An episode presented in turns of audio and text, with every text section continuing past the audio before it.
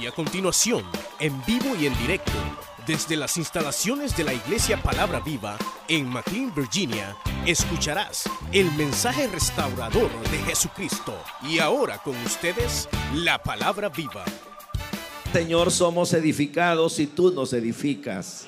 Somos sanos y tú nos sanas. Estamos alegres cuando tú nos alegras.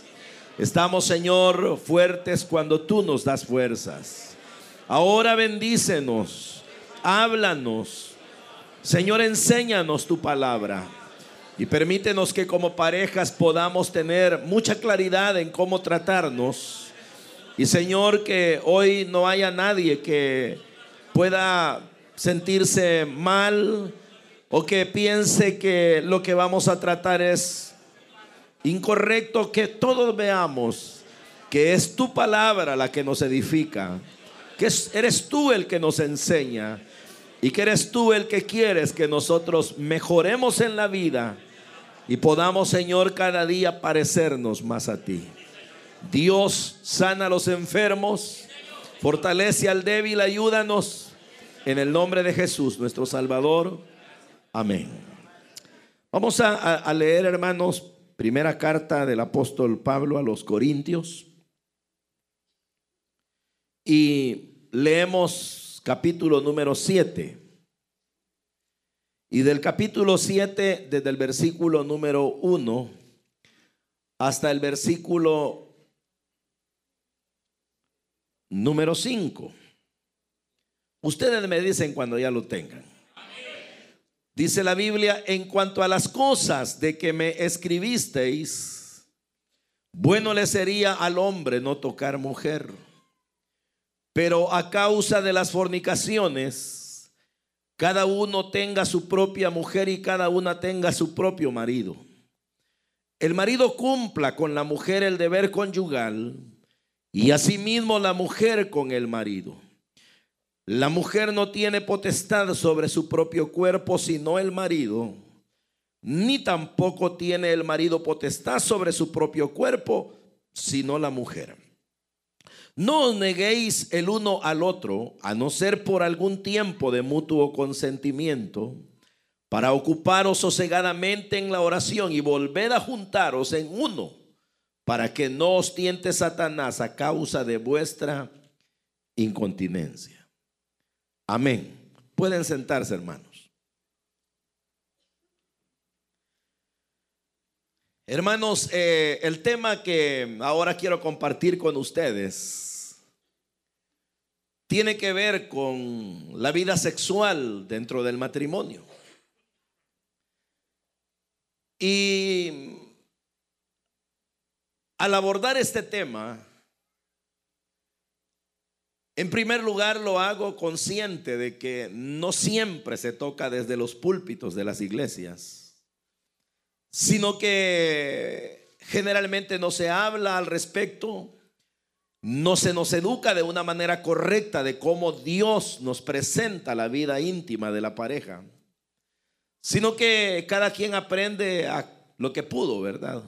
Lo que se le imaginó, lo que se le ocurrió, o cómo prácticamente las cosas se fueron dando, eso es lo que uno de repente aprende.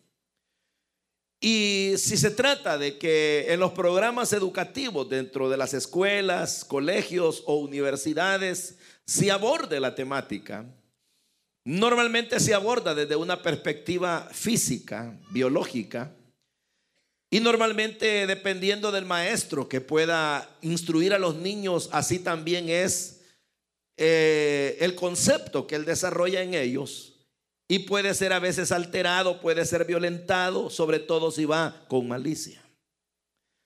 Y no siempre los niños, las niñas lo pueden interpretar de una manera correcta. A veces uno se asusta cuando a nuestros hijos les enseñan en las escuelas cosas que uno dice, no hombre, si yo solo aprendía casi de 50, ¿verdad? Y estos ya lo saben, pero es porque el mundo ha venido cambiando. De hecho, los programas educativos ahora de alguna manera han reformado algunas cosas y entonces han considerado enseñar aspectos de esa naturaleza. Y ustedes bien saben la deformación que existe, que no solamente se señala lo que puede ser un varón, lo que puede ser una hembra, sino que hasta se, deforman los géneros. De modo que se habla hasta de que hayan preferencias sexuales y de cosas parecidas que no nos interesan a nosotros. Pero sí nos interesa lo que la Biblia dice.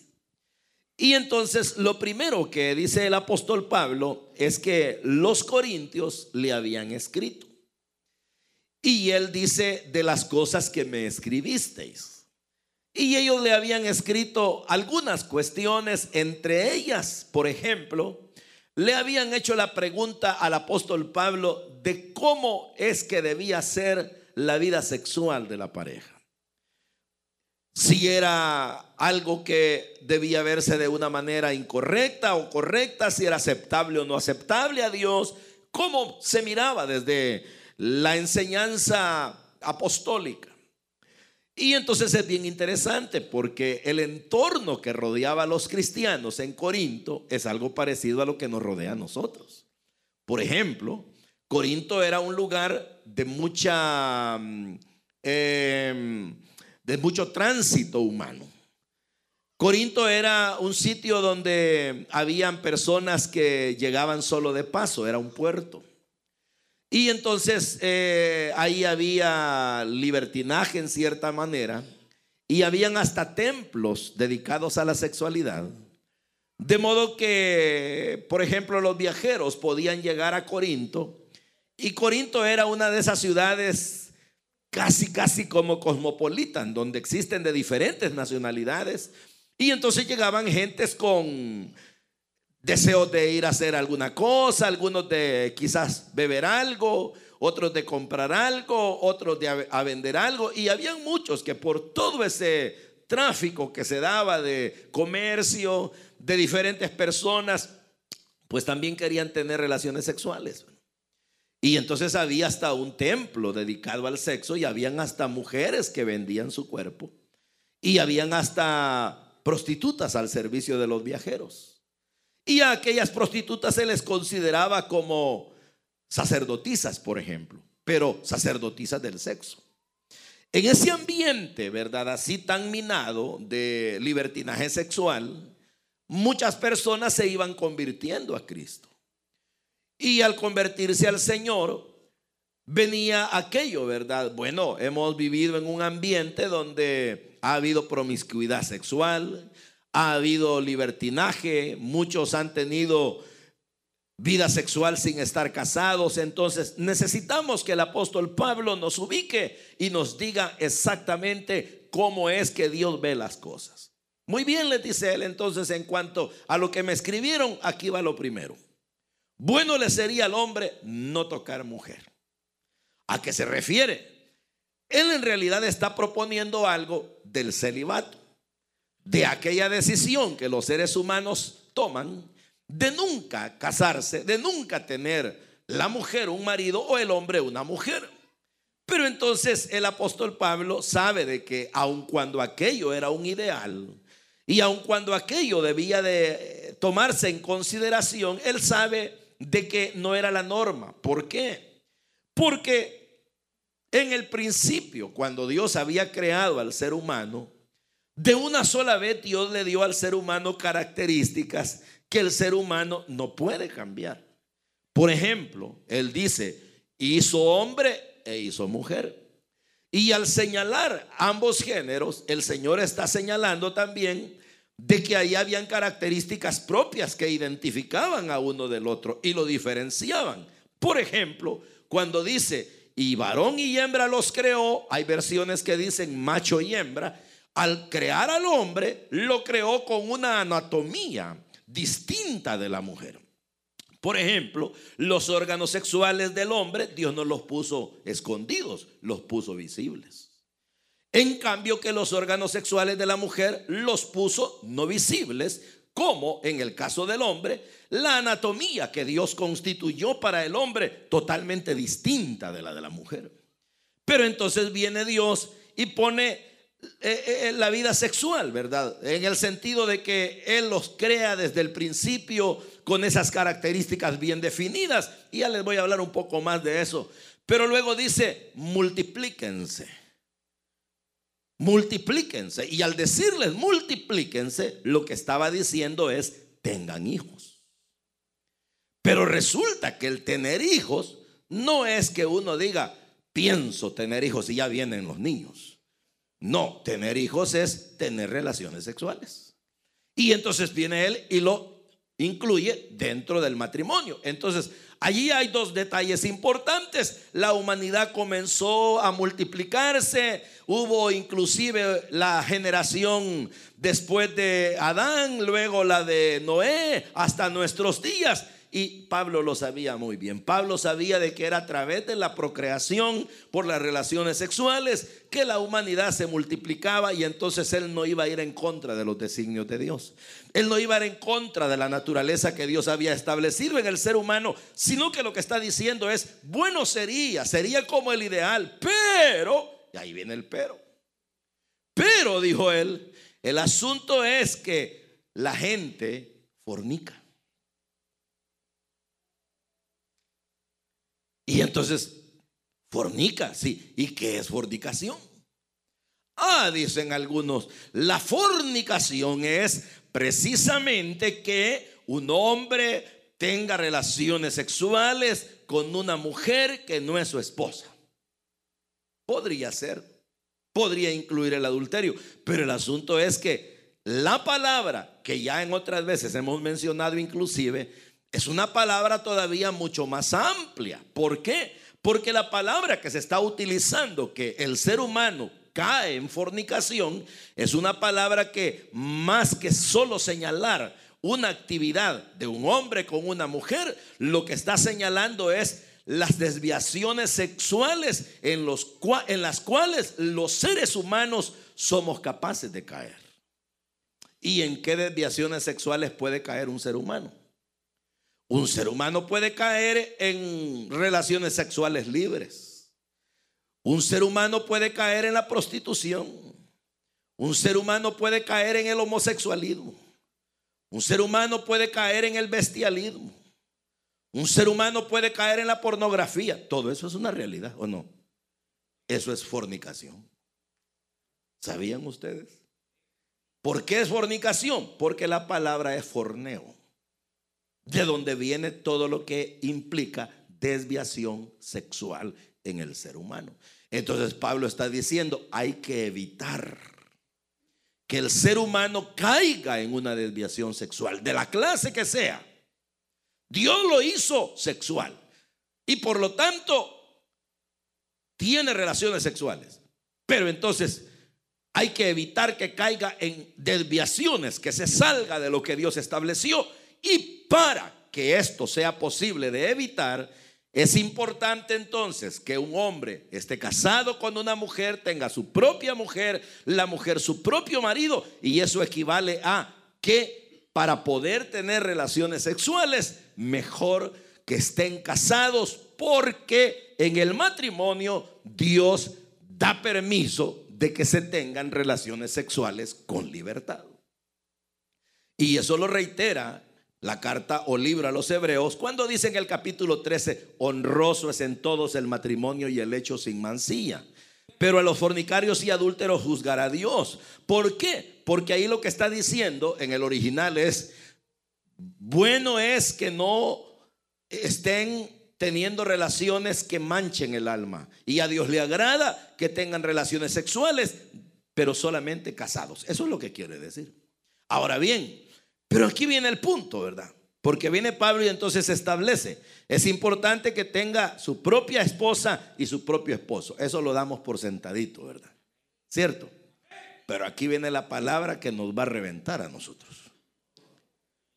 Porque dice, el marido cumpla con la mujer el deber conyugal y asimismo la mujer con el marido. Esta palabra ya se estableció como primeros puntos clave lo que ya dijimos. Y eso ni ustedes ni yo lo podemos negar. Pero ahora viene, que dice, como entonces la relación sexual es solo dentro del matrimonio permitida por Dios y deben estar casados, aquí viene el punto. El hombre debe cumplirle a la mujer, la mujer debe cumplirle al marido, lo dice la versión Reina Valera 60 y las otras versiones dicen así. Tienen que saber satisfacer las necesidades el hombre de la mujer y la mujer del hombre plenamente. Se lo voy a repetir, dice, el hombre tiene que satisfacerle plenamente las necesidades sexuales a su esposa y la esposa tiene que satisfacerle las necesidades sexuales a su esposo plenamente. Pero esa declaración así, bíblica, deja varias cosas que uno tiene que ver. Número uno dice que son necesidades.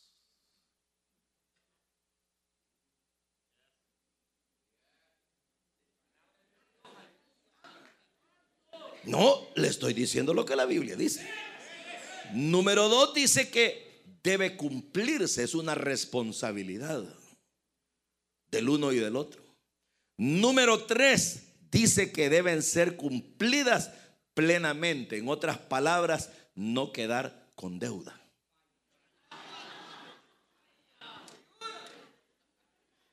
Es, es algo así, pagame lo que me debes y pagámelo todo. Vaya, pero de aquí comienza la lección. Porque ante ese desafío, ante eso que Dios nos manda hacer, ahí es donde fallamos. ¿Por qué? Porque resulta, queridos hermanos, y se lo digo con conocimiento de causa, de que una de las cosas que más causa tristeza en los matrimonios divorcios, separaciones y situaciones agobiantes es la mala relación sexual.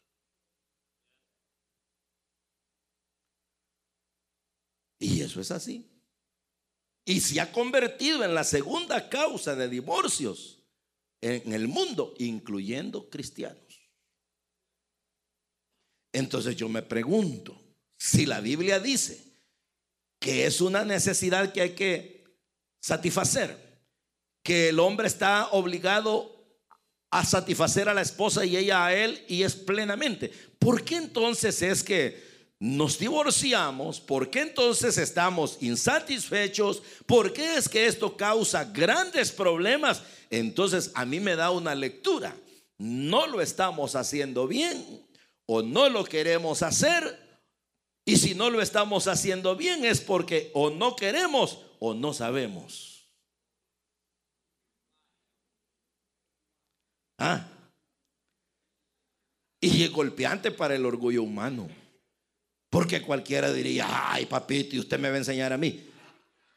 Mire, yo no pretendo eso, pero lo que pretendo es decirles lo que la Biblia dice y lo que probablemente usted no ha tomado en cuenta y quizás ni yo.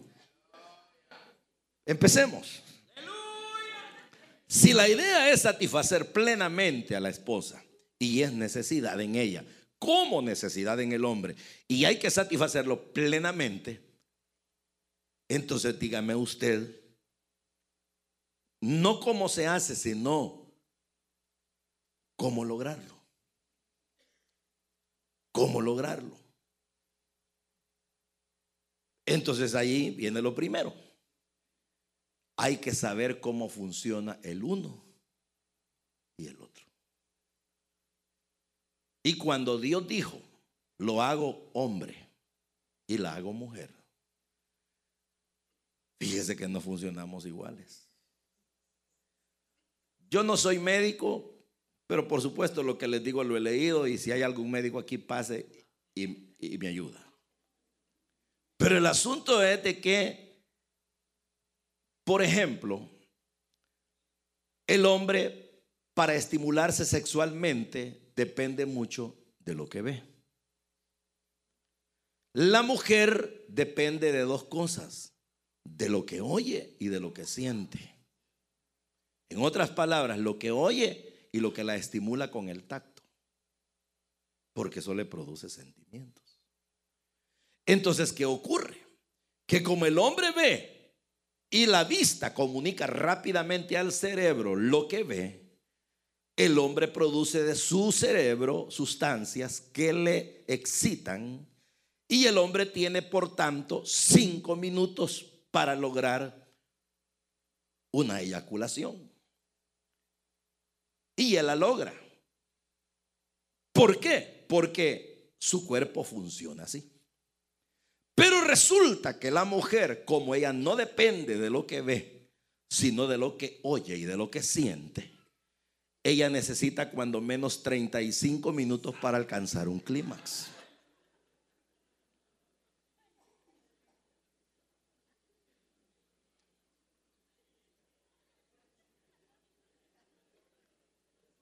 Oh, pero ahí hay un lío ya. Hablando en serio, ¿sabe por qué? Porque uno se acuesta y en el caso de uno de hombre, como solo son cinco minutos, uno cree que así funciona la mujer y le dice, mi amor, aquí estoy ya. Y él piensa que como él ya está fuerte y está listo para alcanzar un disfrute, pensó que la otra también. Lo que no sabe es que la otra espera escuchar y espera sentir. Y ahí hay grandes líos. Porque vienen mujeres que se resisten y le dicen al hombre, y ya queremos. Y así de, así de rápido. Déjame siquiera, hombre, que me acomode. Mire, pero ¿sabe qué es lo que está diciendo la mujer? Tal vez no lo sabe explicar, pero ella está queriendo decir, prepárame.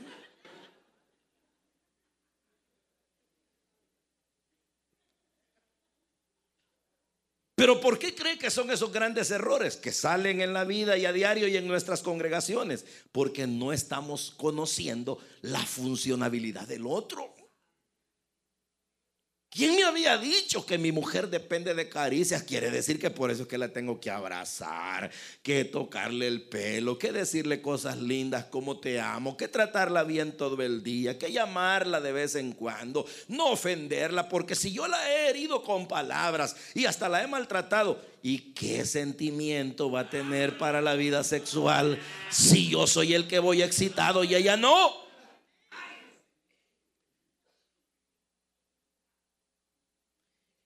Y fíjese que como muchas veces hay mujeres que son sumisas en ese campo, dice, bueno, quítate la gana vos pues.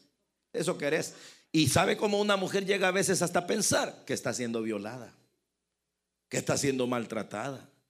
Y le digo yo, mire, en este tiempo de ser pastor, ¿cuántas personas han llegado? Ya lo he dicho, me llegan a decir, pastor, ¿y Dios para qué creó el sexo? Me preguntan las mujeres. ¿Por qué mejor no quitó eso? Me digo, porque solo para que uno tenga hijos y lo maltraten. Entonces, ¿qué ocurre? Ocurre que, y oigan esto que les voy a decir porque es sumamente importante. Cuando Dios nos hizo, antes que tener hijos, el Señor nos dio la sexualidad para disfrutarla. Somos los únicos seres creados por Dios que disfrutamos la sexualidad con conciencia. Porque todos los demás seres creados ellos tienen sexualidad por apareamiento, por multiplicación, pero no por disfrute. Como lo tiene el ser humano, porque el ser humano es un ser humano. Razona, piensa y siente. Y actúa. Entonces, bien, si eso es así, veámoslo. Una pareja se casa, tiene dos, tres hijos. Y los hijos ya nacieron, ya están, ya no quieren tener más. Pero la vida sexual continúa. Entonces quiere decir que desde la perspectiva de Dios, sí dio la sexualidad para la multiplicación, pero la, multiplicación es limitada comparada con la satisfacción que Dios incluyó dentro de la sexualidad. ¿Esto es qué quiere decir eso? Que el hombre siente un enorme placer. La mujer experimenta un e-, enorme placer. Y tanto el placer, la satisfacción que puede alcanzar el hombre como la mujer no se puede comparar a otras satisfacciones humanas. Usted puede comer un buen plato de comida y sentirse satisfecho, pero jamás se compara a la satisfacción que la sexualidad ofrece al ser humano. Entonces, bien, si es así, entonces el hombre tiene el deber de complacer, cumplir esas necesidades en la mujer. Y ella en él. Entonces lo primero es saber que funcionan distinto. Por eso, maridos, de aquí en adelante, no pretendan que sus esposas estén listas para la vida sexual o en el momento de, la, de ir a la recámara solo porque ustedes les dicen, vaya, ya llegó la hora. No, no, no. No, hermanos, trátenlas bien. Díganles mucho que las aprecian, que las aman, que para ustedes ellas son especiales. Cuídenlas. Al llegar a casa, si ustedes quieren una noche romántica o saben que van a tener relaciones íntimas, no eh, sean ásperos, más bien trátenlas con cortesía, eh, díganles cosas que saben que las van a estimular y a la hora de estar juntos, no sean apresurados, tómense su tiempo, porque mientras usted necesita cinco minutos, ella requiere 35, 40. Pero si usted no lo hace, usted llegó primero, porque es un carro de cinco minutos, pero el otro que es un carro de 40 minutos se quedó atrás y ya no logró llegar al momento de la satisfacción sexual, al orgasmo, como se le conoce, o el clímax juntos. Entonces, ¿qué pasó? Que hay frustración. Y entonces la mujer va experimentando una frustración donde nunca ve satisfacción y solo la ve el marido. Y eso es pecado. ¿Por qué? Porque dice aquí que si estás casado, tu deber es cumplir las necesidades sexuales plenamente de la esposa.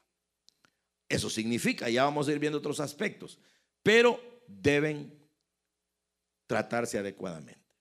Eso es bien importante. ¿Por qué? Porque así funcionan. Y entonces en ese sentido, uno de hombre probablemente dependa solo de dos cosas. De la mente eh, al, momento de ver, de que su sangre fluya y únicamente pues eh, de su excitación. Pero una mujer no, una mujer va a depender de caricias. Y eso significa que Dios a las mujeres les puso puntos sensibles, puntos nerviosos. Esos puntos nerviosos están regados en todo el cuerpo de una mujer. Esos puntos nerviosos o puntos sensibles, el marido responsable tiene que aprender a conocerlos.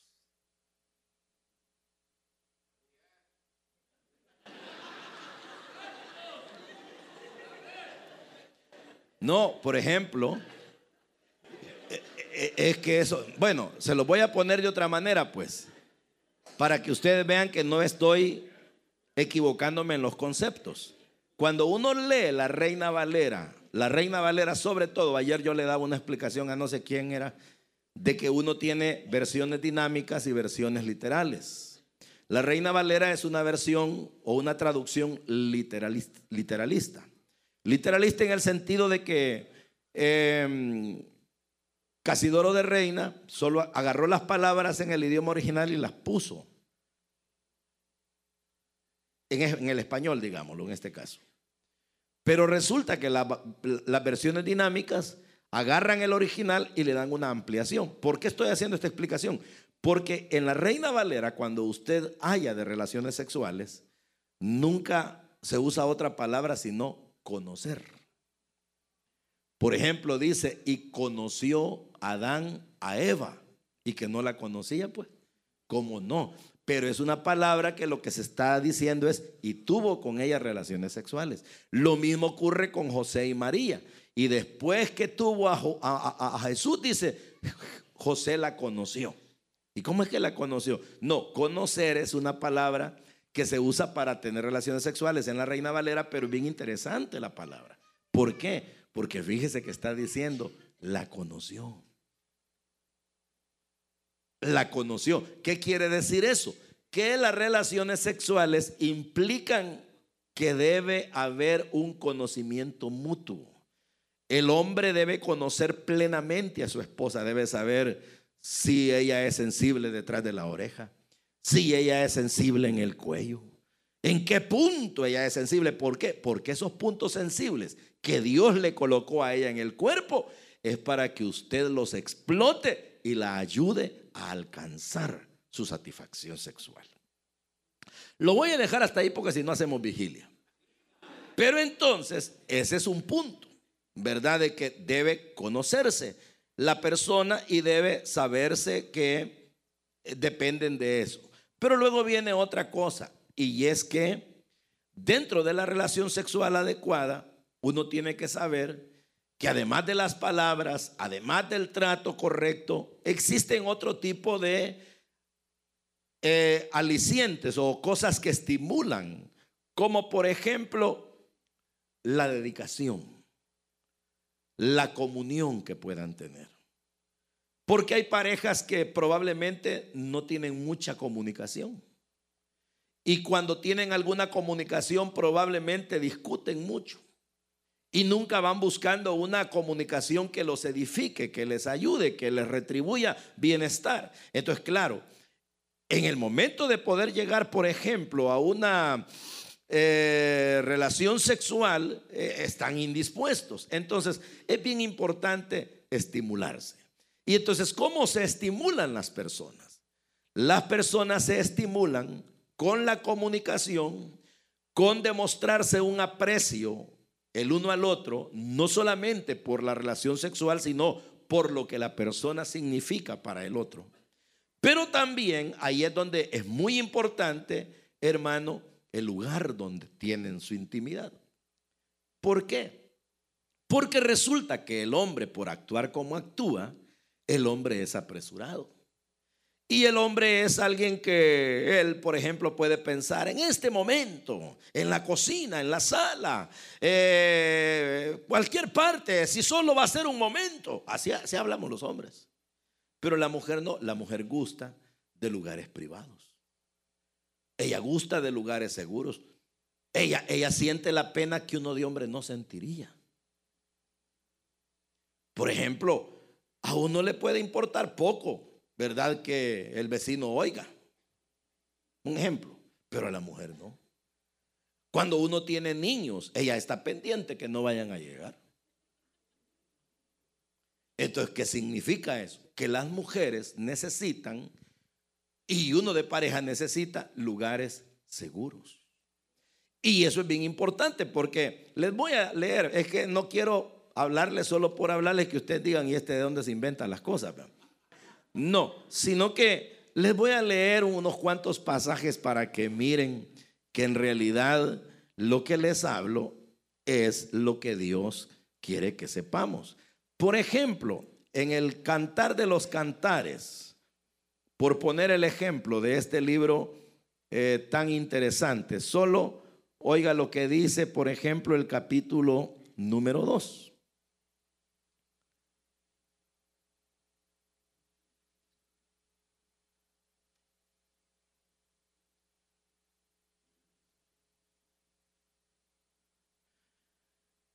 Por ejemplo, el capítulo, voy a leer capítulo 1 también, Cantar de los Cantares, versículo número 4. El Cantar de los Cantares es, por así decirlo, un poema de amor de un matrimonio. Pero entonces el versículo 4 del capítulo 1 dice, atráeme, en pos de ti correremos, el rey me ha metido en su cámara. Nos gozaremos y alegraremos en ti. Vaya, Capítulo número 2, versículo número 3. Como el manzano entre los árboles silvestres, así es mi amado entre los jóvenes. Bajo la sombra del deseado me senté y su fruto fue dulce a mi paladar. Me llevó a la casa del banquete y su bandera sobre mí fue amor. Sustentadme con pasas confortadme con manzanas, porque estoy enferma de amor. Y oigan esto, su izquierda esté debajo de mi cabeza y su derecha me abrace. Entonces, esto es un poema, pero un poema de amor. Que algunos dicen es Cristo y la iglesia. Puede tener alguna aplicación, pero la realidad es que más que eso es la descripción del amor de un hombre y una mujer. Entonces lo que está diciendo es que él la llevó a una cámara. La cámara era su habitación. Cuando él dice, me, llevó él a, a ¿cómo dice? Em, bajo la sombra su fruto, me llevó a la casa del banquete. Entonces, lo que está diciendo es que la llevó a lugares seguros, la llevó a lugares donde ella eh, experimenta libertad. Entonces, ¿qué les estoy diciendo con esto? Que es bien importante de que dentro de toda esa realidad, de que aparte de que somos diferentes y tenemos que aprender a conocernos para ver qué le estimula al otro, qué espera el otro para ese cumplimiento sexual, es bien importante cuidar la habitación donde ustedes viven su relación matrimonial. Una habitación donde esté segura, no esté expuesta a que nadie escuche lo que ahí pasa, que no esté expuesta para que la esposa vaya a experimentar alguna inseguridad. Y luego viene que las maneras de hacerlo, esa ya está relacionada a la creatividad de la pareja y por supuesto sujeta a algo que Pablo llama mutuo acuerdo. ¿Por qué? Porque cuando ella dice, la izquierda esté debajo de mi cabeza y la derecha me abrace, ella está hablando de una manera física de cómo él la trata. Entonces, ¿qué implica eso? Que ante Dios, el que la pareja pueda ser creativa en sus maneras de tratarse, siempre y cuando busquen el estímulo mutuo. Y siempre y cuando vayan en pote complacerse plenamente para Dios, mientras estén en común acuerdo, Él no lo limita. Y la prueba es lo que aquí está diciendo en este pasaje. Otro aspecto importante es, hermanos, y ahí quizás voy a leer Proverbios, antes de seguir con, con, Corintios. Y voy a leer de Proverbios dos pasajes. El primero en el capítulo número 5, donde dice, versículo número 15 en adelante, bebe el agua de tu misma cisterna, los raudales de tu propio pozo. Se derramarán tus fuentes por las calles y tus corrientes de aguas por las plazas sean para ti solo y no para los extraños contigo. Sea bendito tu manantial y alégrate con la mujer de tu juventud y como sierva amada y graciosa Gacela, sus caricias te satisfagan en todo tiempo y en su amor recréate siempre. Si yo les traslado estos pasajes a como podrían decirse de una manera actualizada, sería así. Disfruta con tu propia esposa. No permitas que tus fuerzas se desperdicien en otros lugares. Jamás te distraigas sexualmente en las calles o fuera de tu casa. Y por otro lado, la intimidad entre tú y tu esposa que sea solo de los dos. Eso es lo que dice. Sean para ti solos. Si leemos una versión NTV, parece así más o menos dice. Eso que estoy diciendo como parafraseado. Pero luego dice, que sea solo para ti. Disfrútenlo entre ustedes. Vívanlo entre los dos. Entonces, eso dice varias cosas. Lo primero que dice es que la relación sexual, cada pareja la construye. Eso significa que nunca la relación sexual de un matrimonio es igual al del otro. Porque cada uno tiene sus propias maneras de construirlo, como pareja, en su intimidad y como dice ahí Pablo a los Corintios, también con mutuo acuerdo. Pero por otro lado dice, eh, cuando dice sus caricias te satisfagan en todo tiempo, está hablando de que la relación sexual en el matrimonio debe mantenerse como una relación ininterrumpida. Y eso es bien importante. ¿Por qué? Porque aquí probablemente hayan parejas que estén recién casadas. Y ahí la actividad sexual tiende a ser mucho más fuerte. ¿Por qué? Porque en el caso de un hombre entre los 18 y los 30 años, clínicamente está comprobado que el hombre puede eyacular siete veces diarias. Eso significa que una pareja casada y que están jóvenes, el hombre quiere constantemente tener relaciones sexuales con su esposa. Y entonces ahí es donde muchas veces cruzamos las cosas de la, de la, de la vida cristiana y consideramos que es malo, porque por ejemplo, si en una pareja un hombre es constantemente alguien que está pidiendo tener relaciones sexuales, la mujer que no conoce de que ese hombre es prácticamente eh, alguien con fuerza viril en esa etapa de su vida, puede pensar que él está desquiciado, ¿verdad? Y puede decir, no, hombre, este hombre está trastornado. Porque solamente pidiendo vida sexual hay. Oren por él, hermano, porque viera que ya no lo aguanto o viera de que eso parece que es, es, descontrolado. El restaurador de Jesucristo de que esa las instalaciones lo de que la iglesia tiene es Palabra una Viva potencia en sexual debido a su edad. Si este mensaje Pero ha conforme sido de el tiempo va pasando, su vida lógicamente y necesita oración, contáctenos al teléfono Porque en el caso de los hombres, 571 los hombres vamos 633 perdiendo 0469 Y la testosterona es una 571 hormona 633 que nos mantiene 0469 fuertes y que Dios le bendiga. sexualmente, pero que a la vez también le da forma a nuestro cuerpo. Le da fuerza a nuestros músculos, le da fuerza a los glúteos, le da fuerza a las piernas y le da fuerza al abdomen. Cuando la testosterona empieza a desaparecer, se nos cae todo, se nos caen los glúteos, se nos cae el abdomen, se nos caen los músculos, la masa muscular va desapareciendo, pero también va desapareciendo la fuerza sexual. No que se interrumpa, sino que se disminuye. De manera tal que el hombre va experimentando menos frecuencias y necesita de otro tipo de estímulos, como por ejemplo, si él depende de ver, ver más, ¿verdad? Que su esposa le ayude a ver más para verse estimulado.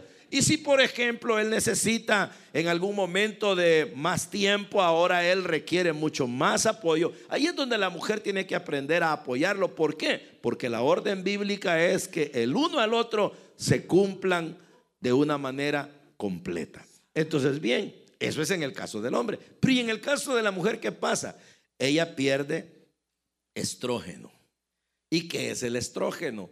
Es también la hormona femenina que a la mujer la mantiene no solo lubricada de sus órganos sexuales, sino que le ayuda también a que ella permanezca eh, con estímulo sexual, pero a la vez también le da fuerzas a su cuerpo, de manera de que le puede mantener eh, erguidos sus pechos, le puede mantener torneadas sus piernas, le puede mantener fuerte su abdomen, pero ¿qué pasa cuando el estrógeno se va? Los pechos se caen, se infla el abdomen, caen los músculos, se resecan sus órganos genitales, pero como ella depende mucho también de, las, de lo que siente, porque Dios la hizo sensible, empieza ella a experimentar sensaciones, sensaciones de tristeza, sensaciones de soledad, sensaciones de abandono, sensaciones de pérdida. Comienza a sentir que pierde, no solo fuerza, no solo belleza, sino que va perdiendo familia. Y entonces ese sentimiento de pérdida se adueña de ella y otra cosa afecta tanto al hombre como a la mujer la cantidad de preocupaciones que puedan tener, como las enfermedades que se puedan haber adueñado de ellos, en el caso de las personas diabéticas, lo digo con toda libertad, los medicamentos disminuyen la fuerza sexual. Ya no se diga cuando hay enfermedades más directas, una enfermedad en la próstata o una hernia o una enfermedad de otra índole. Entonces, ¿qué hay que hacer en esos casos? Hay que hacer lo siguiente, buscar ayuda médica. No hay que tener miedo, no hay que tener temor, no hay que tener pena, hay que ir al médico, contarle lo que pasa para que clínicamente a la mujer se le pueda ayudar con prácticamente eh, eh, con un estrógeno, eh, hormonas que le vayan ayudando y a uno de hombre también, pero además con recomendaciones que permitan que la pareja en la frecuencia que sea posible vayan recibiendo la libertad de tener sus relaciones íntimas sin dañarse el uno al otro. Pero eso es un aspecto. Otro aspecto que yo dije en el capítulo número 6 es el siguiente. Que viene o no, es en el capítulo número 7. Y dice así, versículo número 6.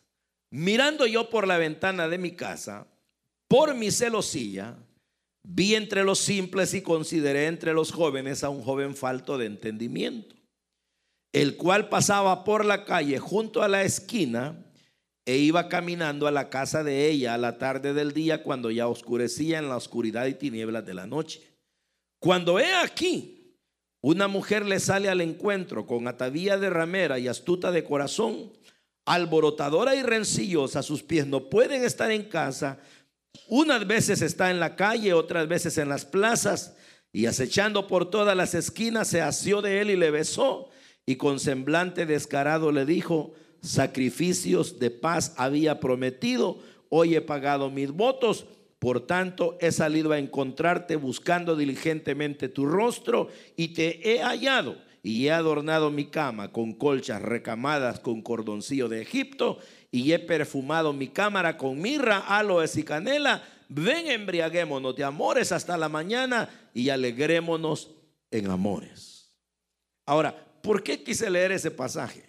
Porque este pasaje, aun cuando el contexto es un contexto muy eh, difícil porque está hablando de adulterio, de que la mujer sale a conquistar un hombre porque su marido no está, pero aquí hay un aspecto importantísimo de la relación sexual en el matrimonio y es la limpieza. Por ejemplo, ella dice, yo te he buscado y te he hallado. Y dice, mi cama está adornada con colchas. Son colchas recamadas, en otras palabras, está la recámara muy elegante y no tiene malos olores. Está perfumada. Tiene mirra, aloes y canela. Entonces, esto que es un aspecto ligado a la limpieza, dice, nos va a ayudar. ¿Para qué? Para que nos embriaguemos de amores y lleguemos, si es posible, hasta la mañana. ¿Qué interrumpe la buena vida sexual en los matrimonios? La falta de limpieza. No nos bañamos. Queremos tener relaciones sexuales así como hemos llegado del trabajo, a veces sudosos, a veces todos llenos de quizá las cosas que nos han Sí, contagiado en el, el día, grasosos. No nos lavamos los dientes, no nos limpiamos los pies, no nos cambiamos calcetines, no dejamos los zapatos de trabajo por allá. Las camas están sucias y hasta huelen al sudor de toda la semana. No se cambian las almohadas. Y el ambiente, en vez de oler bien, puede oler mal.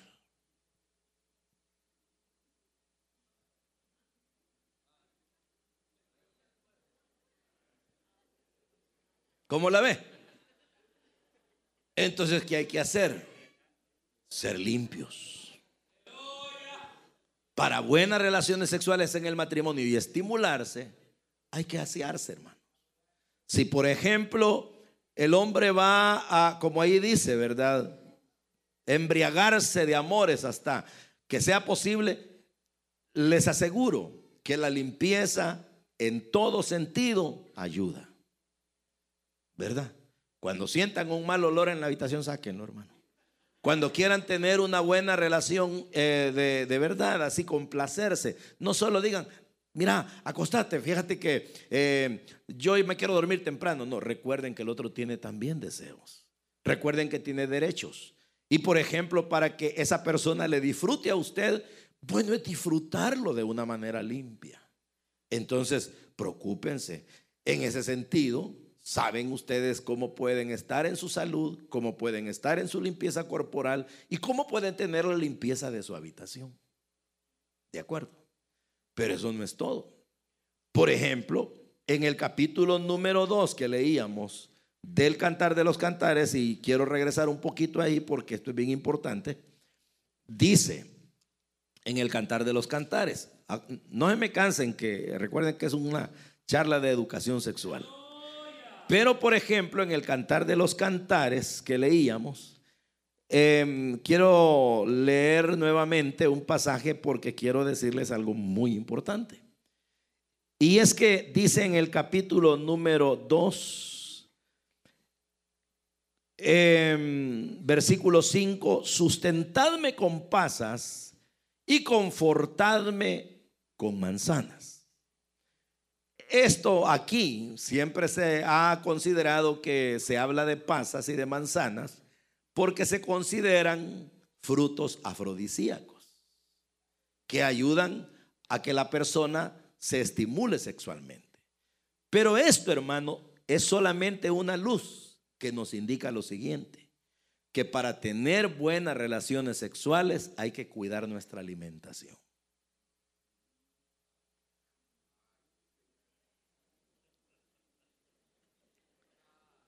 Porque si uno sinceramente es desordenado en lo que come, usted sabe que el cuerpo tiende a deformarse más fácilmente.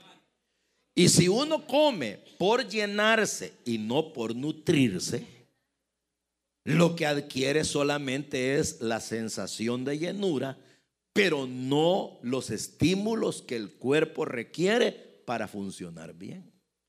Por ejemplo, si usted se come 20 tortillas, usted siente sensación de llenura, pero ¿qué es lo que está comiendo? Maíz. Pero ¿qué ocurre cuando hay una dieta? Y para eso existe la pirámide de la nutrición, donde uno eh, come unas cosas, come otras, come proteínas, come vegetales, come almidones, come carnes, come aquello. el cuerpo, el mismo, se va regenerando.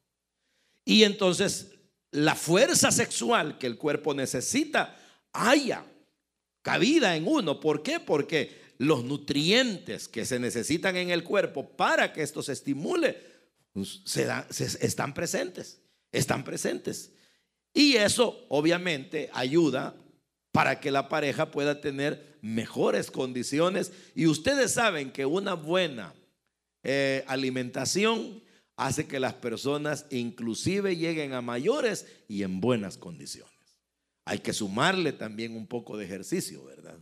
Porque de repente en la casa la mujer está cansada, el hombre está cansado y no hacemos ningún tipo de ejercicio y saben que eso nos va siendo contraproducente en la medida que los años van pasando. Cuando uno está joven no lo ve, pero cuando el tiempo va pasando es cuando se sienten los efectos de toda esa clase de descuidos. Entonces, Bien, hemos hablado de recomendaciones. Volvamos a nuestro pasaje para terminar lo que entonces dijo Pablo. Se trata de cumplir con la mujer el deber conyugal de una manera plena y asimismo la mujer con el marido. ¿Y qué más? Bueno, no debe haber negación. ¿Por qué? Porque la mujer, desde el momento en que se casa con un hombre, le da derecho sobre su cuerpo. Y el hombre, desde el momento en que se casa con la mujer, le da derecho a ella sobre él. De tal manera que así, literalmente, lo que se está haciendo en un matrimonio es que uno está adquiriendo dueño o dueña. Y en ese sentido, no se trata de que el hombre como dueño de la mujer puede hacer lo que quiera con ella tampoco puede hacerse el hecho de que la mujer pueda hacer lo que quiera con él. No, porque en el versículo anterior dice, tienen que cumplir y satisfacer plenamente las necesidades el uno del otro. Entonces, cuando luego dice, porque cada uno es dueño del otro, de lo que está hablando es de que, hermano, no debe haber como un manejo antojadizo de la relación sexual del uno hacia el otro, como por ejemplo decir, yo a él le dejo cuando yo quiero. O yo a ella, ya cuando de verdad me acuerdo, la busco. No, porque la realidad es que ella es dueña de él y él es dueño de ella. Y si no hubieran estímulos como para cumplir plenamente y llegar a la satisfacción del otro, el otro tendría todo el derecho de decirle, mira, sos mi mujer y te necesito hoy. Y la otra tendría todo el derecho de decirle, sos mi marido y vamos que te necesito hoy. Y tendría todo el derecho de parte de Dios de tomar lo que es suyo, porque dice ahí, ya no tiene potestad ella, sino él, y él ya no tiene potestad, sino ella. Pero Dios no nos está mandando a una relación fría, antojadiza o impositiva. Más bien para eso se pone el primer versículo donde dice cúmplanse, porque se trata de buscar a toda costa que el otro esté tan satisfecho que en esa área sexual sus necesidades estén completas. ¿Y quién es el responsable de que su mujer esté completa en lo sexual? El hombre. Entonces la mujer tiene todo el derecho de decirle al hombre, mira, así como me estás tratando, yo no siento nada. Yo realmente no me satisface, eso solo vos te estás alegrando, yo no. O así como me estás haciendo, me gusta. Tiene todo el derecho de decirle. O el hombre, mira, te siento muy fría, muy rígida. No me gusta así. Te siento como alejada. Tiene todo el derecho. ¿Por qué? Porque están buscando una satisfacción plena el uno del otro. Y luego dice Pablo para rematar, no se nieguen al uno al otro, no lo hagan. Entonces, aquí en esta versión dice, no se nieguen. Hay una versión que a mí me gusta que dice así, no se pongan inconveniente. Para tener relaciones sexuales dice, no se pongan inconveniente. Interesante, ¿verdad? Acaba de llegar una pareja a consultarme allá en mi oficina y dice, ella dice, pastor, fíjese que él todos los días quiere que yo esté con él, pero yo llego cansada. Todas las noches llego cansada, mucho trabajo y yo no quiero. Y entonces yo le pregunto, ¿y cuándo quiere usted? No quiero. Entonces le digo, ¿la ha maltratado, la ha golpeado? No. Y entonces, no sencillamente no quiero, llego cansada, no quiero. Entonces, eso es lo que dice Pablo. Están poniendo inconveniente. Y entonces, ¿qué quiere decir? Que están cumpliendo o no cumpliendo una responsabilidad. Y es como que entonces el hombre no le diera de comer a la mujer, no la alimentara, es como que no la protegiera, es como que no la ayudara y eso sería malo. Igual sería que ella no cumpliera con él en apoyarlo, en ayudarlo, en amarlo, en respetarlo. Eso sería malo. Igual cae esto. Cuando hay inconvenientes y cuando el uno le dice al otro, no, yo no quiero, ay, te voy a avisar cuando, ¿viste? Entonces, eso está malo. O cuando, por ejemplo, viene el uno y quiere eh, tomarlo a la fuerza imponiendo tampoco, porque dice ahí, hay que cumplir las necesidades del otro. Pero igual viene el otro caso, cuando la mujer, por ejemplo, dice, voy a ceder porque me conviene tal cosa. Y viene la mujer y empieza como a chantajear a través de la vida sexual al hombre y lo manipula porque le deja ciertas cosas, pero porque ella va ya pensativa de qué es lo que quiere lograr después. Y todo eso se da. Entonces dice Pablo, no, no se nieguen al uno al otro, pónganse mejor de acuerdo. Y si en alguna ocasión se apartan, que sea para dedicarse a buscar al Señor. Pero luego regresense. ¿Por qué? Y sella con un punto que es el que más dolores de cabeza da. Porque ustedes no tienen don de continencia. Ustedes son incontinentes. Y cuando él dice son incontinentes, lo que está diciendo es, ustedes son seres sexuales, necesitan vida sexual y si no la tienen bien por algún lado la van a buscar. Eh, y por eso dice él, el diablo los puede tocar. Y entonces, ¿qué tenemos? Infidelidades, adulterios. Conozco el caso del hombre que le decía a su mujer, pues sí, tengamos relación sexual y ella, no, no, no. Y entonces él le decía, cualquier rato me voy a ir con otra. Cualquier rato te voy a pegar un susto. Y un día llegan los dos a mi oficina y entonces me dice ella, Pregúntele, hermano, porque está bien extraño. Pregúntele usted qué es lo que ha hecho. ¿Y qué ha hecho, hermano? Y se le queda viendo él a ella y le dice, ¿te acordás que te decía cualquier rato, cualquier rato, cualquier rato? Sí, le dijo ella. Pues ya pasó, le dijo, ya llegó ese rato. Me metí con otra mujer. Increíble. Y quiere que le diga algo. No le estoy hablando de dos muchachos. No le estoy hablando de dos treintones, cuarentones. No, sesentones ya. Increíble. Entonces, ¿se dan cuenta ustedes, hermano? Por eso, yo estaba pensando un día, de, ayer, hoy, hoy creo que estaba pensando en la mañana, no sé, cuando me puse a repasar el pasaje este, pero me estaba poniendo a pensar de toda la gente que uno casa, que uno oficia su ceremonia, y yo decía, realmente siendo tan delicado este punto, ¿por qué es que nosotros los pastores ni nadie incluye a la hora que se están casando. Uno les dice, ¿quiere amar a esta mujer toda la vida? Sí. Promete cuidarla, promete protegerla, promete ayudarla, sí. Y usted a estar al lado de él, ayudarlo, serle fiel, sí. Va. Pero nunca les dice uno, y promete el uno al otro satisfacerse plenamente en lo sexual. Eso nunca se los pregunta a uno. Porque todo el mundo da por descontado que si un hombre y una mujer se casan, es que van a ir a vivir la grande. Pero ahí están los resultados. Vidas insatisfechas, problemas en los hogares, familias destruidas, matrimonios disgregados, divorcios, infidelidades o costumbres raras, como las que de repente el hombre adopta como un subterfugio y dice, mi mujer no me, no, me, no me complace. Y empieza y empieza a ver cuadros y va a la pornografía, se masturba y hace cosas indebidas que lo llevan a una prisión.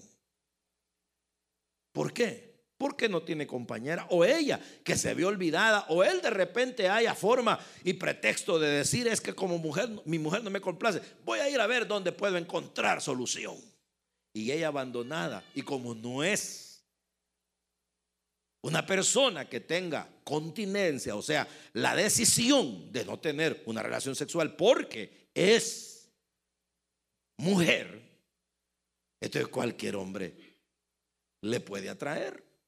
Y esto pasa cuando, por ejemplo, llegan parejas jóvenes y de repente me dicen, hermano, hemos pensado en separarnos un tiempo, no nos llevamos bien, hay situaciones difíciles. Y le digo a los hombres, hermano, y usted eh, no piensa de que se va a sentir atraído por otra mujer.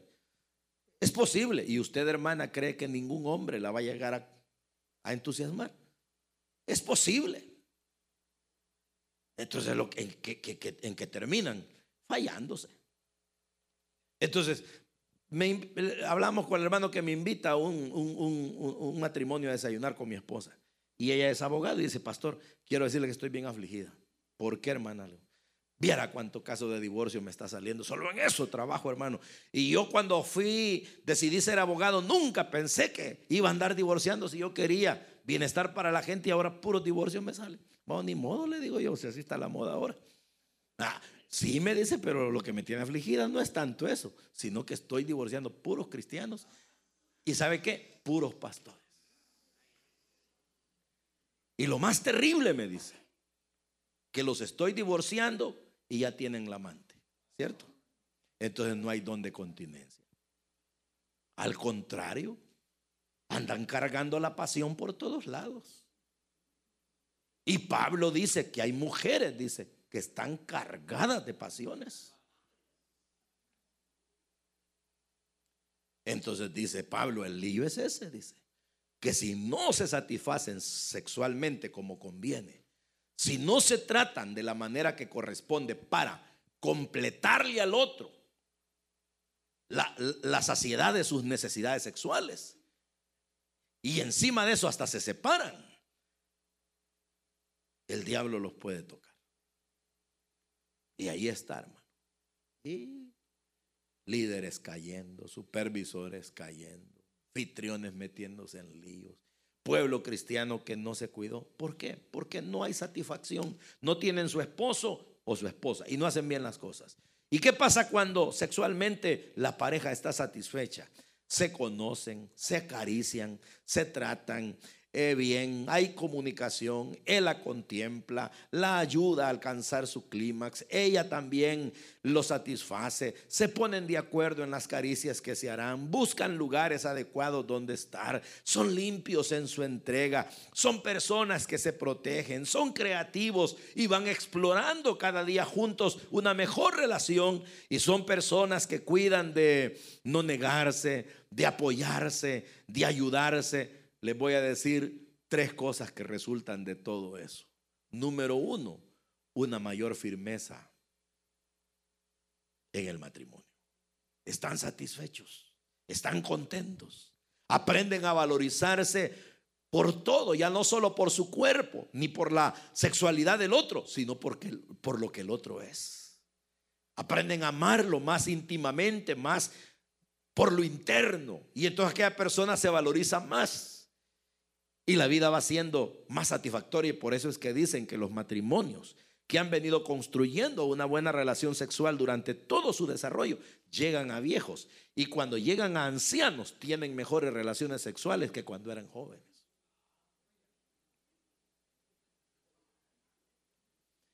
Y sienten plena satisfacción entonces. El asunto es de que el matrimonio se afirma y hay más alegría y hay más solidez. Y oiga esto, hay más bienestar físico, hay más salud. ¿Por qué? Porque cuando en el matrimonio hay buenas relaciones sexuales, créanme lo que les digo, y si no, pregúntenle a un médico, hasta el cuerpo se sana. El corazón funciona mejor, el cerebro funciona mejor, los ojos se ponen más claros, los riñones se fortalecen. Es verdad, es verdad. ¿Por qué? Porque el cerebro, entre otras cosas, libera dopamina. Y la dopamina nutre el cuerpo.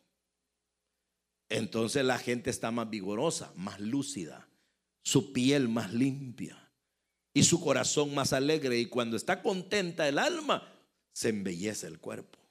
Y quiere que le diga lo otro, psicológicamente la persona está más abierta a la vida, de tal manera que según los estudios dicen que el hombre se potencia para hacer mejor su trabajo cuando tiene una buena relación sexual en casa. La mujer maneja bien y mejor las cosas del hogar y con los hijos cuando tiene una buena relación sexual. Están satisfechos, no están como es necesidad satisfecha, equivale a aquello de que uno sale de casa y aunque mire platos de comida muy atractivos no le llaman la atención porque ya va bien satisfecho. Esto no tiene necesidad de nada. No tiene necesidad, por ejemplo, de andar como que, los ojos se le vayan o andar como que el estómago sexualmente le, le, gruña, ¿verdad? Y le diga, hey, no, no. ¿Por qué? Porque estará satisfecho, él satisfecho y ella satisfecha. Entonces, psicológicamente funcionan mejor aprenden a que la vida la ven de una manera mucho más manejable. Y, yo le digo, y, una vez casi que lo tuve que hablar desde mi perspectiva, pero yo les dije, yo lo he comprobado. Y como predicador, predico mejor.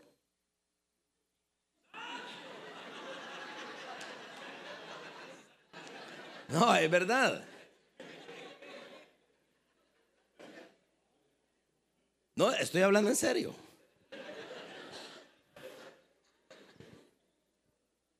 Y lo que les estoy diciendo no es broma. El hombre es mejor hombre en todo.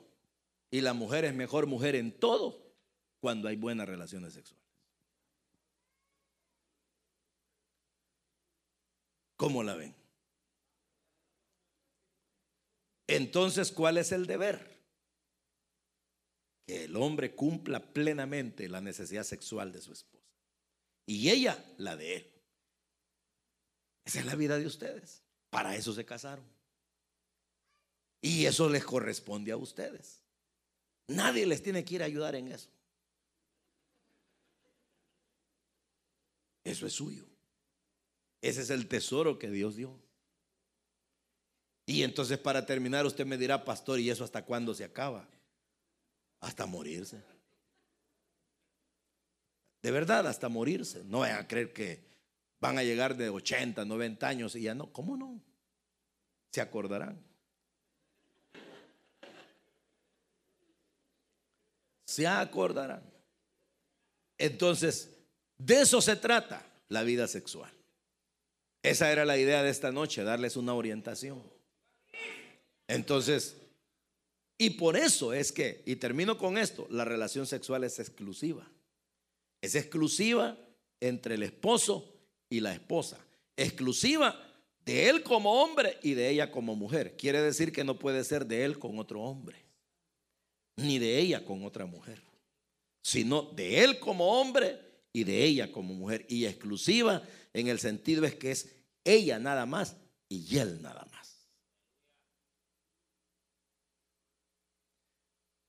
Y voy a añadir la última palabra. Porque, y aquí está también, y con esto sí termino, pero es que dice que esto es, como dice Pablo, no se separen, sino solo para orar y vuelvan a juntarse, como dice, correcto. ¿Por qué? Porque dice en uno. Vaya, se lo voy a recordar de otra manera. ¿Qué dijo el Señor? ¿No sabéis que en el principio varón y hembra los hizo? Y el que los creó, y por esto el hombre dejará padre y madre y se unirá a su mujer. Ya no serán dos, sino uno. Y Pablo dice, júntense en uno. Pues se las voy a dejar ir también. Ahí no está hablando de otra cosa más que de la relación sexual. Cuando el Señor dijo que la mujer y el hombre son uno, es solo en la relación sexual físicamente. Porque como nos diseñó de una manera complementaria, y aunque le parezca a usted chistoso, pero lo que a nosotros nos puso como hombres para que fuera evidente en nuestros órganos sexuales, se complementan con el de la mujer únicamente. De manera que cuando existe ya la relación física sexual, se cumple que el hombre y la mujer son uno.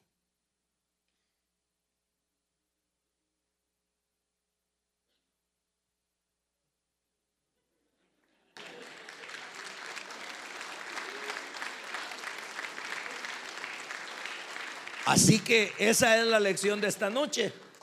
Esa era la orientación sexual. Ya ve que no tenía ninguna vulgaridad, sino que todo era desde la perspectiva de cómo Dios nos hizo. Entonces quiere decir, hermano, que el Señor no me ve mal cuando yo estoy con mi esposo. No, no, no, se alegra. Feliz se pone. Es cierto. Y cuando yo, hermano, estoy con mi esposa y mire, y yo quiero tenerla conmigo, el Señor a mí me da pena, hermano. Por eso yo apago las luces y yo mejor que la cobija también me arrope del todo porque yo no quiero verme. No, no, no, no, no. No, no, sean así. Contémplense. Véanse, ámense. Y es que el Señor, el Señor está contento. Además que Él, aunque estuviéramos debajo de todas las cobijas, nos ve. Entonces Él no se molesta. Por eso dice que es honroso entre Él el matrimonio. Disfrútenlo. Él feliz. Para eso nos formó. Y entonces, con libertad, contentos. Hoy llega un hermano diácono y dice, yo no voy a ministrar la cena del Señor, hermano. ¿Y por qué? Le dijimos, es que yo tanto deseo a mi esposa que antes de venirme para la iglesia la agarré, hermano. Y entonces le dijimos nosotros, ¿y entonces cuál es el problema? Pues sí, que vengo inmundo. ¿Y quién le ha dicho a usted que viene inmundo? Usted no viene inmundo, inmundo hubiera sido que usted fuera a acostar con otra mujer. Pero usted ha disfrutado su esposa, la que Dios le dio, y eso Dios lo vio con alegría. Así que prepárese, que hoy va a ministrar mejor la cena del Señor. Entonces, hermanos amados, a cuidarnos, ¿verdad? Porque Dios no quiere ni que nos dañemos, ni mucho menos que nos separemos. Sino quiere que estemos juntos y que la pasemos bien. Amén. Vamos a orar, pues, pues póngase en pie. Yo quiero que mi esposa venga. Vamos a orar por ustedes. Eh, pónganse en pie, hermanos, como matrimonios que son. Si quieren tomarse de la mano, háganlo. Eh, ella es mi esposa. Ella es la que me hace mejor predicador. No, no, es el Señor, hombre, pero, pero ella ayuda. Entonces, oremos para que Dios nos bendiga, nos ayude y nos permita seguir adelante. Padre, en el nombre de Jesús. Muchísimas gracias, Señor, porque nos has permitido tener esta noche esta temática. Yo sé, Padre, que siempre es muy delicada, pero a la vez muy necesaria. Te doy las gracias porque nos... Usted escuchó el mensaje restaurador de Jesucristo desde las instalaciones de la iglesia Palabra Viva en McLean, Virginia. Si este mensaje ha sido de bendición para su vida y necesita oración, contáctenos al teléfono 571-633-0469. 571-633-0469. Que Dios le bendiga.